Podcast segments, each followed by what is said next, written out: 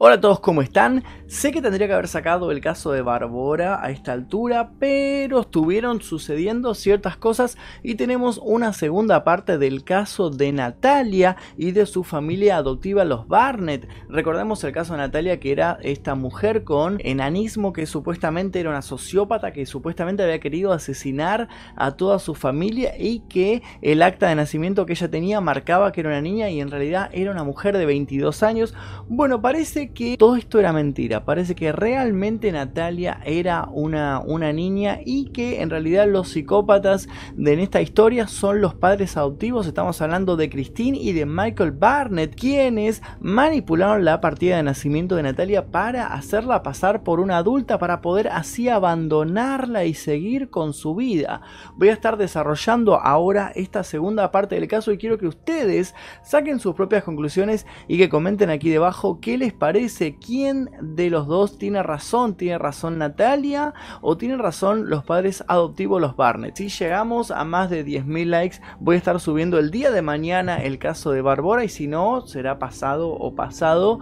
Pero ya sale, lo estoy preparando, así que si quieren verlo, dejen su like y suscríbanse si es que todavía no lo hicieron porque vamos a estar siguiendo este caso. Tal vez haya una tercera parte. Hay que esperar qué dicen los jueces para saber el final de esta historia. Ahora comencemos por el estudio de este caso cronológicamente. En el año 2010, Christine y Michael Barnett adoptaron a Natalia de un centro en donde ella había residido hasta ese momento. Anterior a que la adoptaran los Barnett, ella había sido adoptada por dos familias que casualmente la devolvieron al centro sin dar ninguna explicación. Parece que se puede adoptar a niños y luego si uno no se siente cómodo o por alguna razón puede devolverlos sin explicar por qué los está devolviendo. La cuestión es que la devolvieron dos veces cuando los Barnett se toparon con Natalia y la adoptaron en una adopción express que tan solo tomó 24 horas. No sé si saben, pero los procesos adoptivos generalmente toman meses, hasta incluso años, porque llevan mucho papeleo, mucho trámite. Bueno, la cuestión es que la adoptaron con tan solo 24 horas de trámite, se la llevaron a su casa. Luego Christine Barnett diría que las familias anteriores la devolvieron porque ellos descubrieron que Natalia no era una niña, sino que era una mujer adulta y que por eso la devolvieron a, a los centros pero ellos, los Barnett, no quisieron preguntar a las familias anteriores por qué la habían devuelto, porque quisieron respetar su privacidad y si ellos habían decidido no contarlo, eh, prefirieron no preguntarlo, por eso se la llevaron así sin averiguar mucho a su hogar. El certificado de nacimiento que Natalia portaba es el elemento que más eh, dudas nos trae en este caso. Fue expedido en Ucrania, ella parece haber nacido en Ucrania el 4 de septiembre del año 2003, eso figura en su partida de nacimiento, Luego los Barnett dirían que esta fecha es falsa, que está trucado esto, que en realidad ella había nacido en el año 1989. Esto sostendrían los Barnett luego de la adopción. Además del certificado de nacimiento, se comprobó que cuando los Barnett la adoptaron al poco tiempo de que la adoptaron, la llevaron al médico para hacer una serie de estudios porque empezaron a sospechar que algo andaba mal. Una vez que le hicieron estos estudios, parece que descubrieron que Natalia padecía de una enfermedad llamada displasia espondiloepifisaria congénita y que esta enfermedad lo que causaba era justamente que los huesos no se desarrollaran, que las personas adultas crecieran en edad, pero no creciera su cuerpo, no acompañara este crecimiento, tanto los rasgos como las extremidades y demás se mantuvieran siempre como si fueran niños. Esta enfermedad también tiene un montón eh, de enfermedades eh, que vienen de la mano, como por ejemplo la miopía, como también fallas en la audición y otros, otros problemas que ahora voy a estar contándoles, porque tienen que ver con el caso. En el año 2012, eh, unos meses después de la adopción, como ya les dije, los Barnett empezaron a notar un comportamiento extraño en Natalia y quisieron averiguar qué es lo que le sucedía. Y parece que incluso bañándola, Christine se dio cuenta de que Natalia tenía vello púbico, por lo cual eh, ya era una mujer desarrollada, o por lo menos era una adolescente y no era una niña de 6 u 8 años como le habían dicho. Y además de eso dice que una vez revisando la ropa de Natalia descubrió restos de sangre, por lo cual dedujo que también estaba menstruando. Todo esto fue una señal para que Christine sostuviera la teoría de que Natalia no era una niña sino que era una adulta. Pero esto tiene una explicación científica, porque todos estos síntomas van de la mano con la enfermedad, esta displasia que era la enfermedad que Natalia tenía. Como ya les dije, trae varios males eh, consigo, además de que no se desarrollan los huesos, además de que la persona no crece, eh, puede tener miopía, puede tener fallas en su audición y además puede tener un crecimiento precoz, un desarrollo precoz, eh, por lo cual puede ser que tenga vello, puede ser que tenga menstruación a los 8 años, cuando todavía debería ser una niña, pero esto tiene mucho que ver y se explica científicamente con la enfermedad que Natalia padecía. Del mismo modo, esta enfermedad también hace que haya variaciones y que haya eh, algo extraño en la densidad ósea. La densidad ósea lo que hace es medir la edad de la persona. Cada año que nosotros vamos viviendo, nuestros huesos eh, van cambiando su densidad y cada año, cada edad tiene una densidad eh, que ya está fijada. Entonces, si uno no sabe qué edad tiene una persona, se puede calcular mediante un análisis de densidad ósea. El análisis que le habían hecho Natalia marcaba que ella tendría aproximadamente 14 años, cuando ellos pensaban que tenía 8 en realidad. Y esto se explica también con esta displasia, porque la displasia al impedir que los huesos se desarrollen normalmente también hace que haya estas variaciones en la densidad y que no se pueda calcular qué edad tiene la persona. Llegado el año 2012, un nuevo informe médico, parece que los Barnett llevaban a cada rato a Natalia al médico para que calcularan la edad. Informe marca que Natalia tendría aproximadamente 11 años. Oficialmente, según la partida de nacimiento, ese año, en septiembre de ese año, ella debería haber cumplido 9 años. Pero los padres, y esto no se sabe bien cómo, no se sabe todavía, no se averiguó cómo hicieron esto, lograron modificar su partida de nacimiento y fijaron la fecha de nacimiento para el año 1989. Así que en vez de cumplir 11 años, hicieron que ella cumpliera 22 años. Es en septiembre de ese mismo año, del año 2012, y según la declaración de Christine Barnett, de su madre adoptiva, eh, cuando Natalia intenta empujarla contra una reja electrificada, intentando de esta manera causar su muerte. Y ahí es cuando Christine empieza a relatar diferentes sucesos, dibujos que hacía Natalia o amenazas que ella le hacía. También lo del suceso con la lavandina en el café también tiene que ver con este año. Y es a raíz de todas estas denuncias que Natalia es internada en un centro psiquiátrico y sometida a diferentes exámenes. Tras estos sucesos es que la gente empieza a convencerse de que Natalia tiene más de 18 años, como podemos leerlo en esta carta que tenemos ahora en pantalla. Esta carta fue fechada el 24 de octubre del año 2016 y está firmada por el doctor Andrew McLaren de la clínica de la Universidad de Indiana.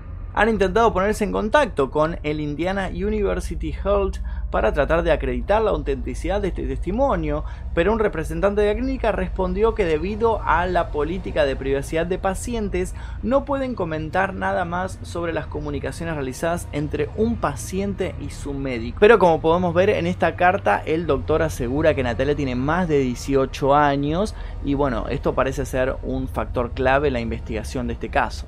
Durante todo ese año habían empezado los padres, los Barnett, a toda, esta movida, todo este intento de deshacerse de Natalia, a la vez que habían centrado su atención y todo su foco en su hijo biológico Jacob, uno de los hijos que ellos tenían, recordemos que ellos tenían tres hijos, pero Jacob había nacido con cierto tipo, cierto grado de autismo, y había sido diagnosticado como superdotado. Él tenía una gran inteligencia desarrollada para las matemáticas y también para la física cuántica.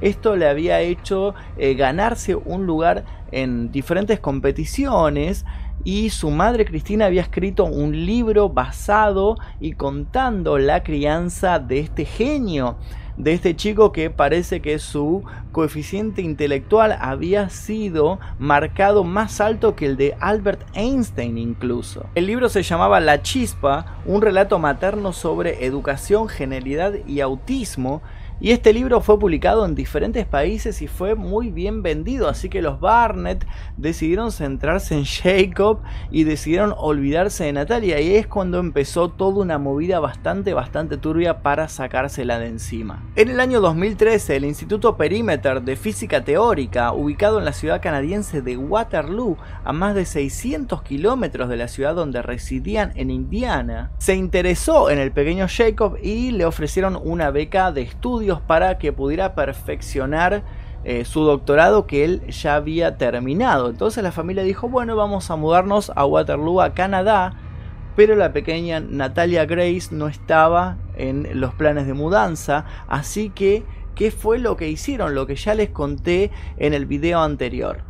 Según la declaración de los padres, en septiembre del año 2013 ellos alquilaron un departamento en Lafayette, pagaron el alquiler de este departamento durante todo un año por adelantado. Toda esta movida que ellos habían hecho con la manipulación de la edad de Natalia fue para que ella pudiera tramitar un cupón de comida, para que pudiera ir canjear este cupón de comida, con el justificativo de que ella era una adulta de 22 años en este momento y con este certificado de que tenía un problema mental ella podía ir y canjear este cupón por comida y además ellos habían pagado el alquiler y todas las, las cuentas de esta casa por adelantado durante un año y además le consiguieron un tratamiento psiquiátrico gratuito y público para que ella fuera a tratarse. Hasta ahí parecía que el plan de los Barnett había funcionado, sin embargo, el 3 de febrero del año 2014, Michael Barnett pide el divorcio de su mujer Christine y esto está fechado, se encuentran los papeles en los tribunales. En ese momento ellos estaban viviendo en Canadá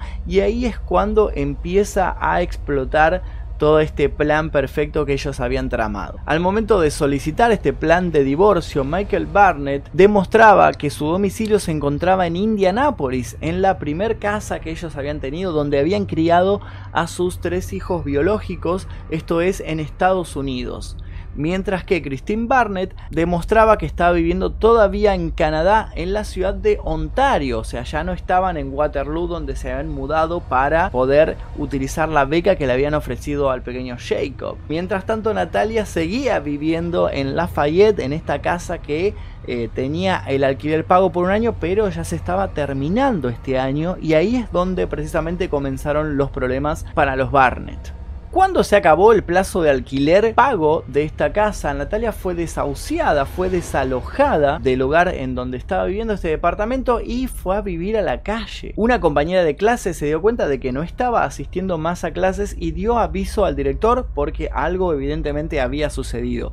El director se comunicó con el sheriff de esta ciudad y el sheriff fue a averiguar y se encontró con que Natalia estaba viviendo en la calle, estaba viviendo en el Porsche en la vereda, en la acera de este departamento que los padres le habían alquilado, que estaba sucia, que, que no había comido y que estaba completamente abandonada a su suerte. Les explicó a las autoridades lo que habían hecho los padres, ¿no? Que la habían abandonado, que ellos se habían ido a vivir a Canadá y la habían dejado ahí por su cuenta haciendo lo que pudiera y que eh, para poder realizar eh, toda esta acción habían modificado su partida de nacimiento y habían hecho creer a todo el mundo que ella tenía 22 años cuando en realidad todavía era una adolescente. Cuando todo esto explotó, obviamente que empezó el juicio contra los Barnett y aquí es donde se divide la historia, porque el padre, Michael Barnett, el padre adoptivo, está dispuesto a contar todo lo que sucedió, a contar toda la verdad. De hecho, a través de su abogado dijo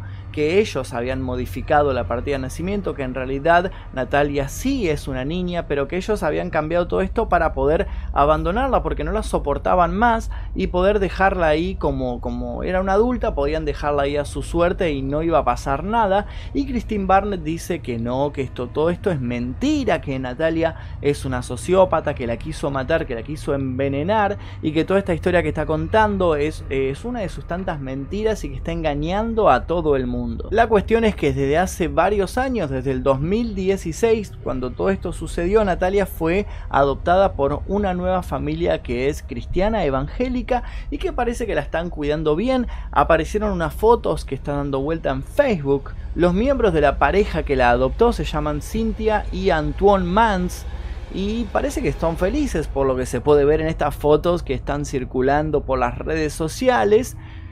Por el momento la historia de Natalia se quedó ahí.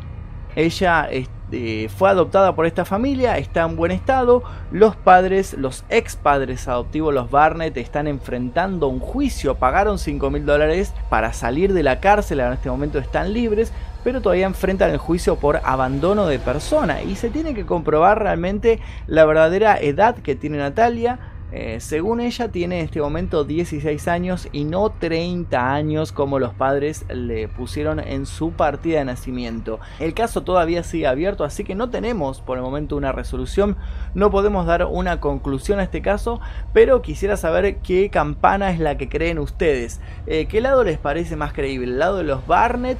Que según ellos Natalia es una sociópata que los quiso matar varias veces y que no tiene la edad que ella dice, o el lado de Natalia que parece que los padres no la soportaron y se la quisieron sacar de encima por esta enfermedad que ella padecía, por esta displasia y la abandonaron ahí en su suerte y casi muere de hambre si es que no era rescatada por los vecinos y por su compañera que se dio cuenta de que no estaba asistiendo a clases.